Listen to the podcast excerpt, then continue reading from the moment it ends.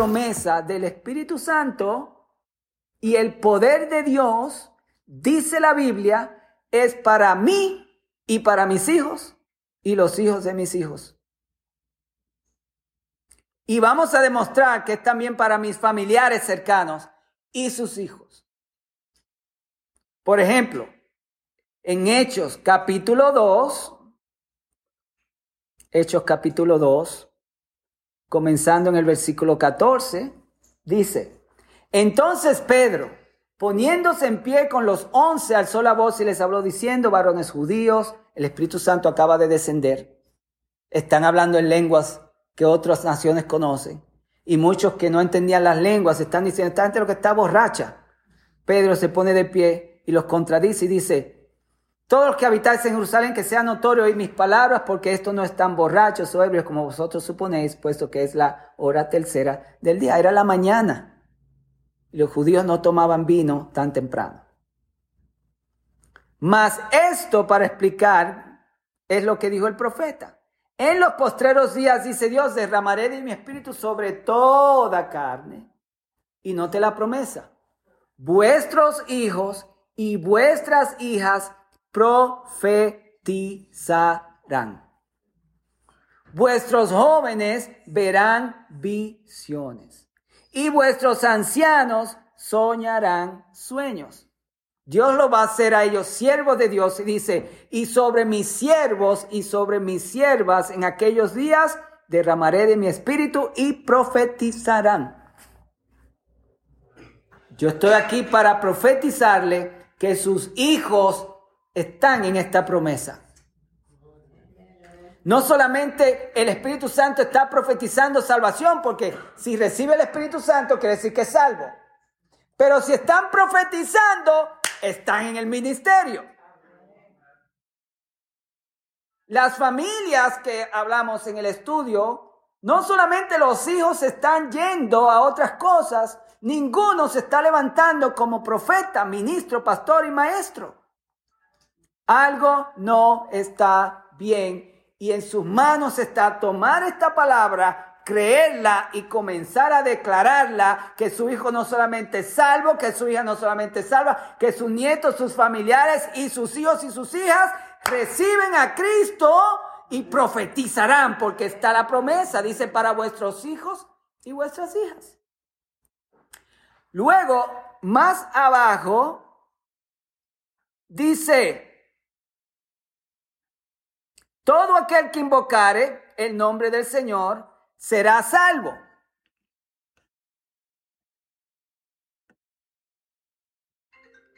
Y el versículo 39, el versículo 39, no se preocupe, no se, no se acongoje si suena, no hay problemas para mí, ¿ok? Dice, ya me, me pasé, no, estoy aquí.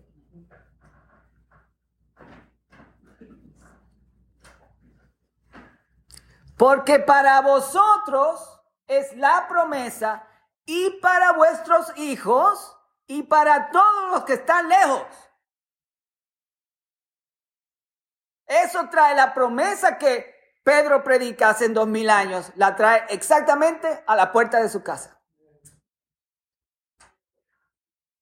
Yo no sé, eh, estoy tratando de contenerme, pero yo estoy a punto de brincar y saltar y reírme, porque si yo fuera usted, yo estuviese ahora mismo declarando eso sobre mi familia. Ahí mismo donde usted está en su espíritu, ponga el nombre de esa persona y declare, profetiza, es salvo, ve sueños y visiones, se llena del Espíritu Santo en el nombre de Jesús. Yo declaro que Satanás no llena a mi familia, el Espíritu Santo llena a mi familia.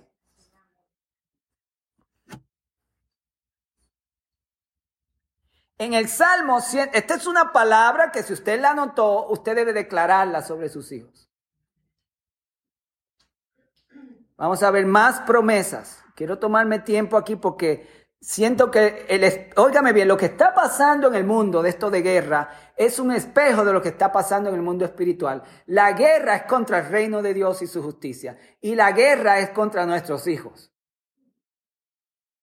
Siempre recuerda eso, lo que pasa en el mundo natural es espejo del conflicto que está pasando en el mundo espiritual. El Salmo 127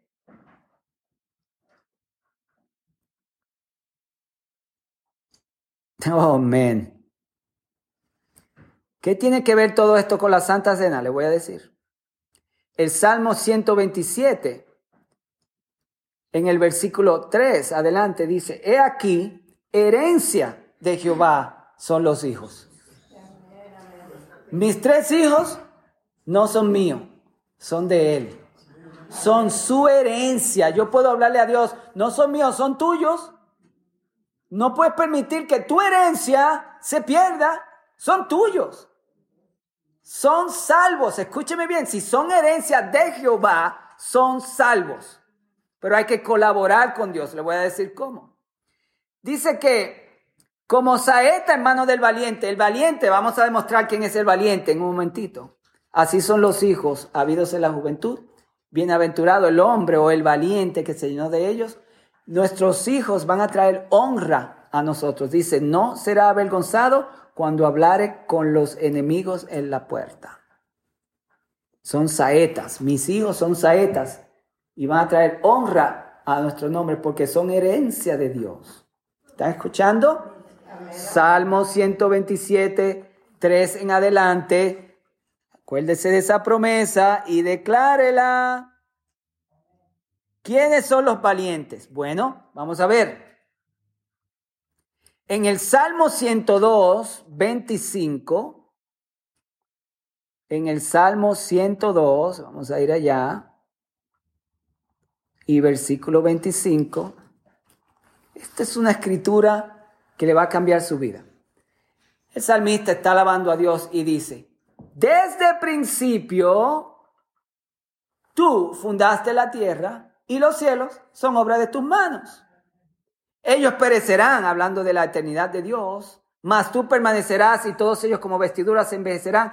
Como un vestido los mudarás, pero tú nunca cambias y tus años nunca acaban. Y ahora note el versículo que sigue. Los hijos de tus siervos habitarán seguros y su descendencia será establecida delante de ti. Oh my God. Uh. Dice los, los hijos. ¿Quiénes son los siervos? Nosotros.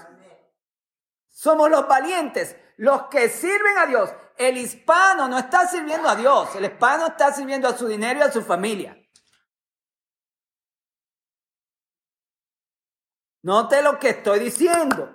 Tiene que haber un cambio. Es tiempo de poner a Dios primero verdaderamente en todas las cosas. Los que sirven, porque Dios es, el Señor nuestro sumo sacerdote, y si hay un sumo sacerdote, hay sacerdotitos debajo de él. Y nosotros somos los sacerdotitos que ayudan al sumo sacerdote a traer salvación a las naciones. Servir a Dios es ser sacerdote, y vamos a hablar de eso. Pero dice que mis hijos, si yo sirvo a Dios, no al dinero, no al sueño americano, si yo sirvo a Dios, mis hijos van a estar seguros. la seguridad que estamos tratando de comprar con el dinero no te la va a dar, solamente Dios se la puede dar. Señor, te los entrego, tómalos. Yo no puedo asegurarle a ni, a, uno de mis hijos de los tres, mucho menos a los tres. Diga, Señor, tómalo. Entrégueselo. Yes. Y su descendencia será establecida. Oh my God, my God, my God, my God. ¿Alguien se está divirtiendo? Ahora, esto no es todo. Como decíamos en mi país cuando yo era vendedor. Y como si fuera poco, yo recuerdo que yo vendía, Liz, yo vendía radios y televisores y, y, estufas en una tienda en mi país llamada Plaza Lama. Y yo era un vendedor, le decía, este radio tiene doble casetera y sistema Dolby. Y como si fuera poco, oh, se llevaban el radio porque se los vendía.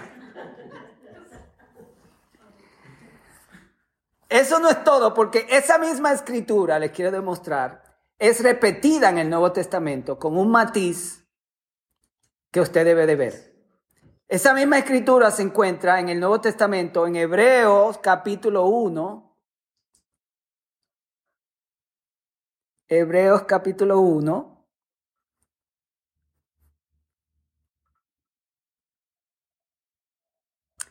Este, vamos alrededor del versículo 10. Bueno, comencemos en el versículo 8. El, el, escritor dice del Hijo, hablando de Dios, tu trono, Dios, por el siglo de los siglos. Va a ver la, el mismo texto que acabamos de leer en Salmo.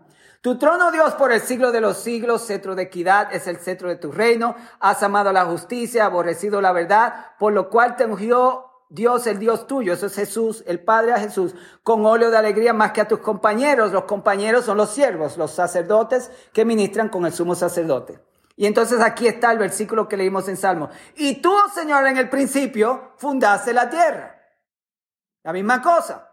Y los cielos son obra de tus manos. Otra vez, ellos perecerán, mas tú permaneces y todos ellos se envejecerán como vestidura y como un vestido los envolverás y serán mudados.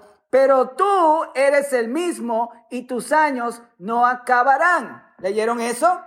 Ok, ahora lea el matiz que le da la belleza a esta palabra.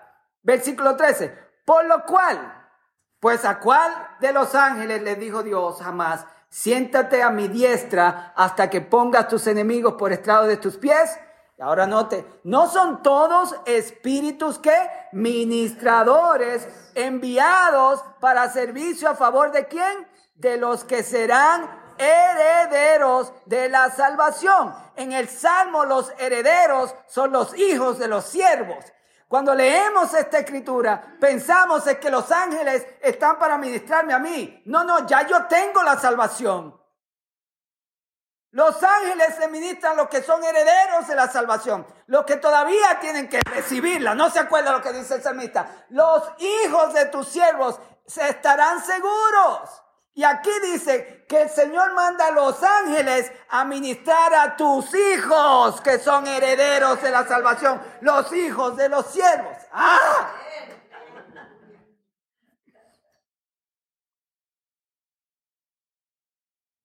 Oh my God, yo si fuera usted estuviese tomando esta escritura digo, Señor, ¿qué tú quieres decir? Que no importa dónde esté, cómo esté, cómo esté viviendo, ese es un heredero de la salvación y tiene ángeles alrededor de su vida que lo está tratando de proteger para que entre a la belleza de la promesa de Dios en su vida. Jesús dijo, deja que los hijos vengan a mí. Y luego les dijo, tengan cuidado, porque los ángeles de ellos se reportan a Dios. Eso está en los evangelios. Jesús dijo en los evangelios que hay ángeles que hacen un reporte de cómo los padres estamos lidiando con los hijos en el cielo. Oh, no se metan con mis hijos que tienen un ángel guardián. No el que predican por ahí, sino el verdadero.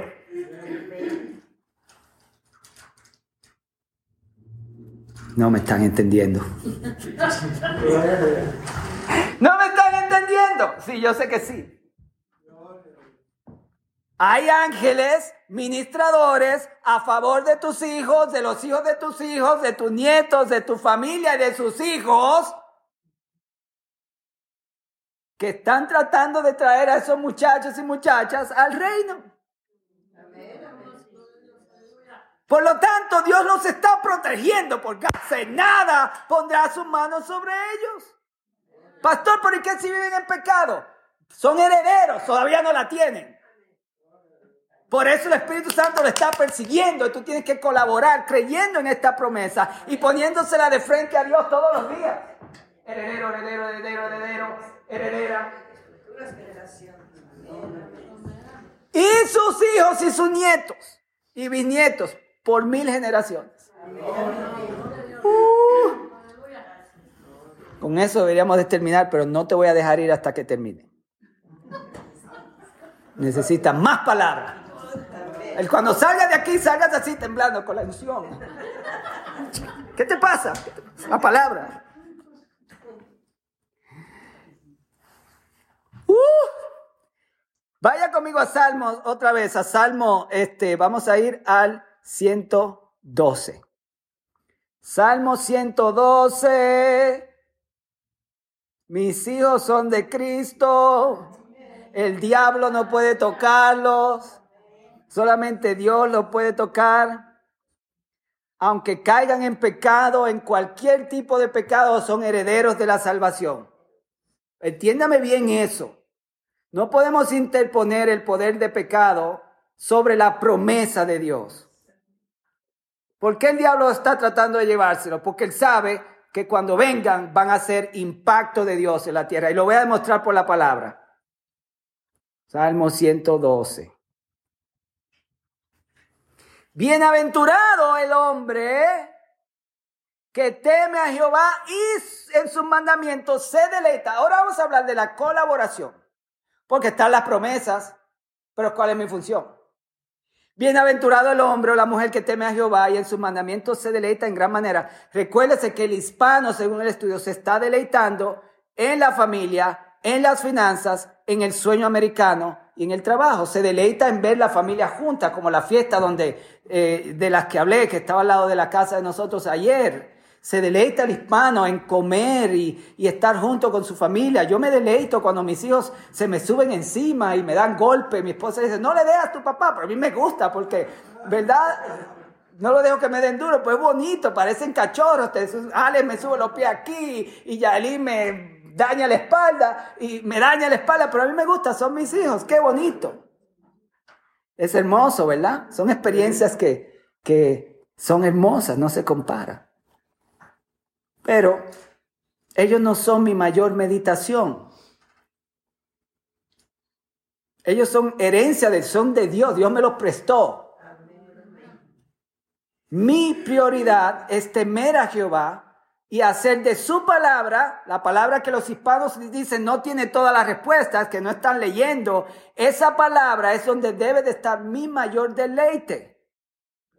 Porque dice que los que hagan esas cosas su descendencia será poderosa en la tierra, la generación de los rectos será bendita, bienes y riquezas hay en su casa y su justicia permanece para siempre.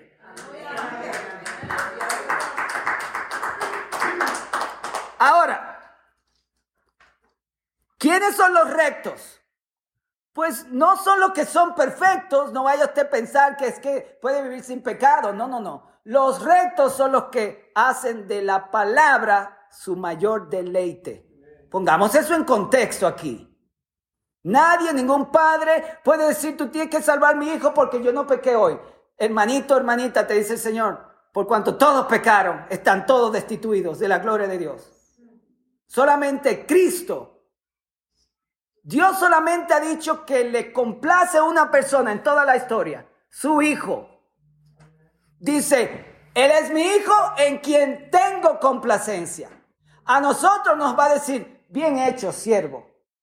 En lo mucho me fuiste fiel, en lo poco me fuiste fiel, en lo mucho te pondré. Pero Dios nunca dijo, este es mi hijo Lando en quien tengo complacencia. No, no, no, no. Solamente Cristo complació a Dios 100%. Lo que pasa es que Cristo lo complació tanto que cuando Él te ve a ti, pone a Cristo en el medio y lo filtra a usted a través de Cristo, lo ve a usted perfecto en Cristo y no lo condena, ni lo acusa, ni lo echa al infierno, porque Cristo ya te cubrió.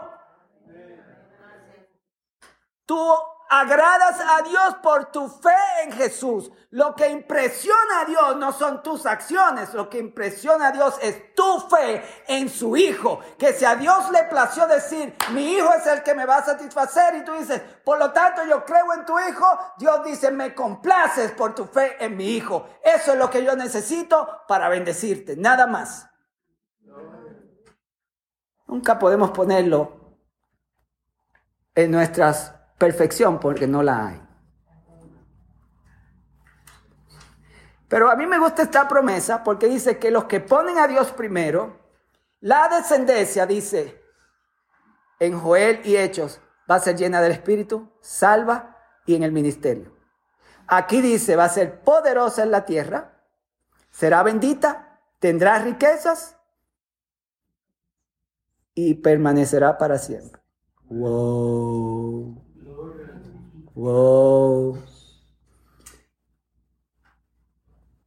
Bueno, yo quiero que mis hijos tengan una herencia y dinero. Todo eso está bien, pero nada de eso va a hacer que sean poderosos, rectos, benditos y verdaderamente prósperos.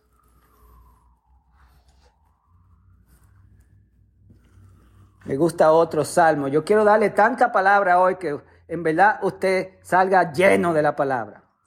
En el Salmo 115, ¿están aprendiendo algo? ¿Seguimos? ¿Paramos?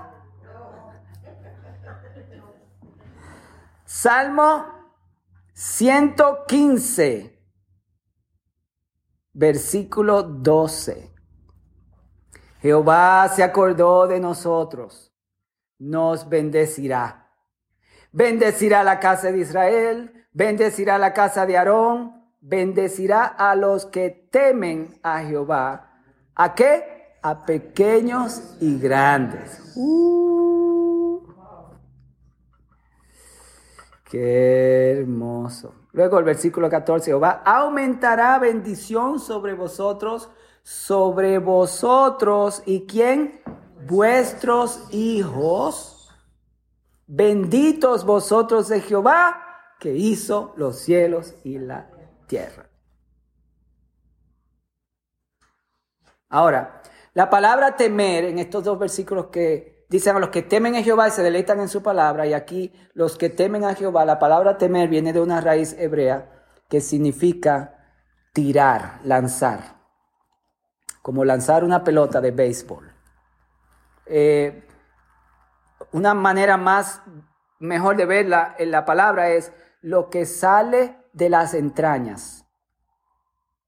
En este sentido, temer a Jehová significa los que tiran, los que lanzan lo que sale de las entrañas de Dios. Por eso el salmista dice, los que temen igual a los que se deleitan en su palabra. Porque ¿qué es lo que sale de las entrañas de Dios? La palabra. Lo que sale de las entrañas de Dios es Cristo, es la palabra. Entonces, los que, los que lanzan lo que sale de las entrañas de Dios son los que deleitan en su palabra, porque su palabra es lo que sale de las entrañas de Dios. Entonces, temer a Dios no es decir, yo temo a Dios y tengo referencia porque Él me puede aplastar como un mosquito, porque Él es grande. Eso no es temer. Temer es deleitarse en lo que sale de Él. Y lo que sale de Dios es su palabra. Esos son los valientes y los rectos. No los perfectos, sino los que se enfocan en su palabra. Los cielos son los cielos de Jehová y ha dado la tierra a los hijos de los hombres. Otra vez este asunto de que Dios quiere alcanzar a las generaciones. Entonces, la primera cosa que usted tiene que hacer es confiar en la palabra tomar estas promesas y creerlas. Eso es lo primero, no puede dudar. Ese es el número uno. Los próximos tres puntos son más cortos porque no quiero que dure más tiempo acá. Voy a terminar.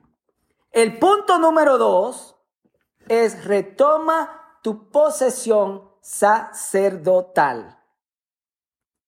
Ahora estás colaborando porque en Apocalipsis, en el capítulo 1, versículo 5, dice, y de Jesucristo, el testigo fiel, el primogénito de los muertos, soberano de los reyes de la tierra, al que nos amó, nos lavó de nuestros pecados con su sangre y nos hizo reyes y sacerdotes. Por lo tanto, la iglesia cuando se enfoca más en la familia y no en Dios, está dejando su lugar sacerdotal, porque ¿qué hace un sacerdote? El sacerdote intercede. Entonces, punto número uno, la palabra tiene la respuesta y sus promesas deben de estar en mi boca. Y yo hago eso cuando me convierto en un sacerdote, intercedo por mi familia. Yo tengo que interceder. ¿Cómo? Recordando las promesas que la palabra de Dios. Creo tanto que la palabra de Dios lo dice que les recuerdo a Dios intercediendo continuamente por mi familia. Porque note lo que dice Joel capítulo 2. Joel capítulo 2 es el texto que origina la promesa del Espíritu Santo en el versículo 28. Después de esto derramaré de mi espíritu sobre toda carne. Pero lo que la gente no, no ve es que unos versículos antes, en el versículo 15, dice, tocad trompetas en Sión. Trompeta es lo que Israel está haciendo ahora. Antes de ir a la guerra, ellos tocan el shofar. Que el shofar es el grito de guerra para llamar a Dios. ¿Ok? Pero aquí dice, toca el shofar, pero tu arma no es física, dice, proclama ayuno, convoca asamblea, reúne al pueblo, santifica reunión, junta a los ancianos, congrega a los niños y los que maman, salga de su cámara el novio, de su tálamo la novia. Entre la entrada y el altar lloren los sacerdotes. En otras palabras, si yo solamente dejo la promesa en la Biblia y no la pongo en intercesión y comienzo a orar y a llorar por mis hijos y los hijos de sus hijos y mis familias y sus hijos, mis seres amados, y no estoy intercediendo por ellos, entonces no pasa lo que dice Joel, que después de esa intercesión, en el versículo 28, derramará su espíritu sobre toda carne. ¿Me están entendiendo? ¿Qué estaban haciendo los apóstoles en Hechos 1 antes de venir el Espíritu? Estaban orando. Jesús les dijo, diez días antes, no se vaya de Jerusalén. Y en Hechos 1 vemos a Pedro y todo el mundo en el aposento alto orando y entonces el Espíritu Santo descendió. Entonces su trabajo, además de confiar en la Biblia, creer las promesas, es traer esas promesas en intercesión y orar por nuestros familiares. Ese es el punto número dos. Voy a ir al, punto número tres, pero déjeme darle un comentario. Jesús, dice la Biblia, intercede por nosotros por la eternidad, en el cielo. Hebreos dice que vive para interceder por nosotros. Pero la Biblia dice que hay un intercesor en la tierra, en Romanos 8, que es el Espíritu Santo. Dice, cuando oren no van a saber, pero el Espíritu les ayuda porque Él intercede con gemidos indecibles. El problema es que dice, no sabes cómo pedir, por lo tanto, la intercesión del Espíritu Santo depende de nuestras oraciones. Porque el Espíritu Santo está en ti y tú eres la boca de intercesión. El Espíritu Santo no puede interceder por ti y tus hijos con gemidos indecibles si no tiene una boca a través de la cual expresarse, porque el Espíritu Santo no está físicamente como Cristo en el cielo, está en la tierra habitando en todo siervo de Dios, todo hijo de Dios. Entonces tú tienes que restaurar como sacerdote la práctica de la oración en tu vida específicamente para interceder por tus hijos. Número tres, solamente me falta uno. Si Jesús dijo que somos reyes y sacerdotes y el sacerdocio es interceder, ser rey es declarar con autoridad las promesas de Dios sobre tu familia. Por ejemplo, esta es la palabra de un sacerdote, Isaías 54, muy famosa la escritura. Isaías 54. Y en el versículo 17, ninguna alma forjada contra ti prosperará y la gente dice, ninguna alma forjada contra mí prosperará, pero no hace lo que dice la línea que viene. Dice, y condenarás toda lengua que se levante contra ti en juicio. La iglesia, usted puede condenar la obra de Satanás en sus hijos y en su familia. Yo ato. ¿Por qué? Porque Lucas 10, 19 dice, he aquí os doy potestad de hollar serpientes y escorpiones y sobre toda fuerza del enemigo y nada os dañará. Salmo 91, 9, porque has puesto a Jehová, que es mi esperanza, la altísima por tu habitación, no te sobrevendrá mal ni plaga tocará tu morada. No a ti, tu casa, tu familia. Dice pues a sus ángeles, mandará a dónde? a ti, no, acerca de ti, hace un cerco entre los tuyos, dice acerca de ti, en el perímetro de tu familia, para que no tropiecen piedras sobre el león y el áspid pisarás, hollarás al cachorro del león y al dragón. Esos son los demonios que quieren destruir nuestras casas. Así que uno, toma las promesas, cree en la palabra. Dos, comienza a interceder. Tres, toma tu posición como rey y comienza a tomar autoridad sobre los demonios y los espíritus que quieren cegar que Cristo llegue de una vez por todas a tus hijos. Y número cuatro, y con esto voy a entregar la Santa Cena. Diga conmigo, un cordero por familia. Déjeme explicarle eso. En Éxodo capítulo 12, Israel está a punto de salir de Egipto. Y antes de salir, Dios les da esta orden. Habló Jehová a Moisés y Aarón en la tierra de Egipto diciendo, este mes será principio de los meses para vosotros, el principio de año. Los judíos comenzaron un año nuevo cuando salieron de Egipto, lo sacó del calendario egipcio. Dice, habla toda la congregación de Israel, diciendo, el día 10 de este mes tómese cada uno un cordero, según las familias de los padres, un cordero por familia. Ahora, el día 10 del mes, lo que es la Pascua, nuestra Semana Santa, es lo mismo que esto. Esta fue la primera vez que se anunció en la historia. La Semana Santa es la celebración de Éxodo 12. Los cristianos los judíos lo celebran así, los cristianos celebramos a Jesús como nuestro cordero. El día 10 del mes, el Dios le dio al pueblo, tomen un cordero, tiene que ser de un año, y examínelo por cuatro días. Cuatro días para ver que es, no tiene falta, no está enfermo. El día 14 lo van a matar y lo van a comer con la ropa puesta porque iban a salir corriendo de Egipto, ¿verdad? So, el día 10, cuatro días chequeándolo, el día 14 lo matan. Jesús, cuando murió, fue lo mismo. Los cuatro días, porque la Biblia dice para Dios un día es como mil y mil como uno, los cuatro días representan los cuatro mil años entre Adán y la crucifixión. De Adán a la muerte de Jesús pasaron cuatro mil años. Moisés estaba profetizando los cuatro mil años de historia hasta Cristo. Jesús entró en Jerusalén con el pollino, con el, burrito, ¿verdad? El día 10. Cuatro días después, exactamente el día de la Pascua, lo crucificaron. Jesús cumple Éxodo capítulo 12. Ahora, lo que dice aquí es un solo cordero para toda la casa. En otras palabras, nos está recordando Dios que cuando tú, David, Liz, todos ustedes, Rose, Trinidad, Marta, Esther, Lourdes, todos, cuando aceptaron a Cristo, esa acción garantizó ese cordero para toda tu familia. Wow. Y es tanto que el versículo 4 dice, ok, si tu familia es muy pequeña, compártelo con tus vecinos. Dios está profetizando salvación para ti, tus hijos y todos tus vecinos son los que son parte del pueblo de Israel. Eso quiere decir que toda tu familia que no vive contigo es parte de la promesa de la salvación en Cristo Jesús. ¿Me entendió? Ok, ahora, ¿cómo hacemos que nuestras familias coman el cordero? Qué bueno que preguntó.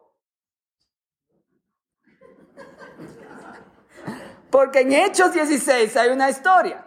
En Hechos capítulo 16, qué bueno que están contentos, están felices, no me están tirando tomates por estar tarde, Hechos 16. En Hechos 16, en el versículo 32, esta es la historia. Pablo y Silas fueron arrestados. Lo metieron en la cárcel. Como a la medianoche, Pablo y Silas están este, están ayunas, primero porque no, comen, están comiendo, están intercediendo. Y viene un terremoto, ¡pam! Y abre las puertas de la cárcel. El carcelero creyó que los prisioneros se escaparon y la ley romana dice, si se van, eres hombre muerto. Muy nervioso, ya se va a matar, va a caer sobre la espada, los, morían sobre la espada. Y Pablo dice, hey, amiguito, estamos aquí, no se escapó de un prisionero. Ah, el prisionero está contento que no muere porque como quiera lo iban a matar. Y entonces dice la palabra de Dios que se convirtió. Pablo y Sila entonces hicieron esta cosa y le dice, cree en el Señor Jesucristo y serás salvo tú y tu casa. Éxodo 12. Pero note que pasó algo muy interesante. Pablo y Silas dice, versículo 32, y le hablaron la palabra del Señor, lo que sale de las entrañas de Dios, es decir, le predicaron el Evangelio al carcelero y a todos los que estaban en su casa. Cuando ellos escucharon el Evangelio, todos comieron del cordero. ¿Me escuchó?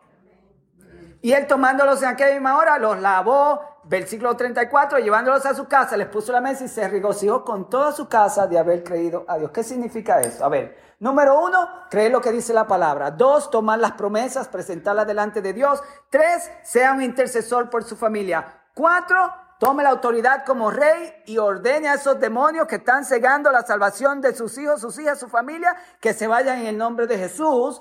Y cuando ore, a ver, hay una secuencia. Primero, crea la Biblia, tome las promesas. Tome su posición de intercesión, gane la batalla en sus rodillas primero y luego de orar, reprenda lo que está pasando en su familia. No, lo, no reprenda primero sin orar. Crea la palabra, crea la promesa, ore y ayune declare la bendición sobre su familia y entonces al declararla, tiene que encontrar la manera de decirle a esa persona, Cristo te ama. Y cuando esa persona escucha la palabra, es como una semilla, ya está comiendo del cordero.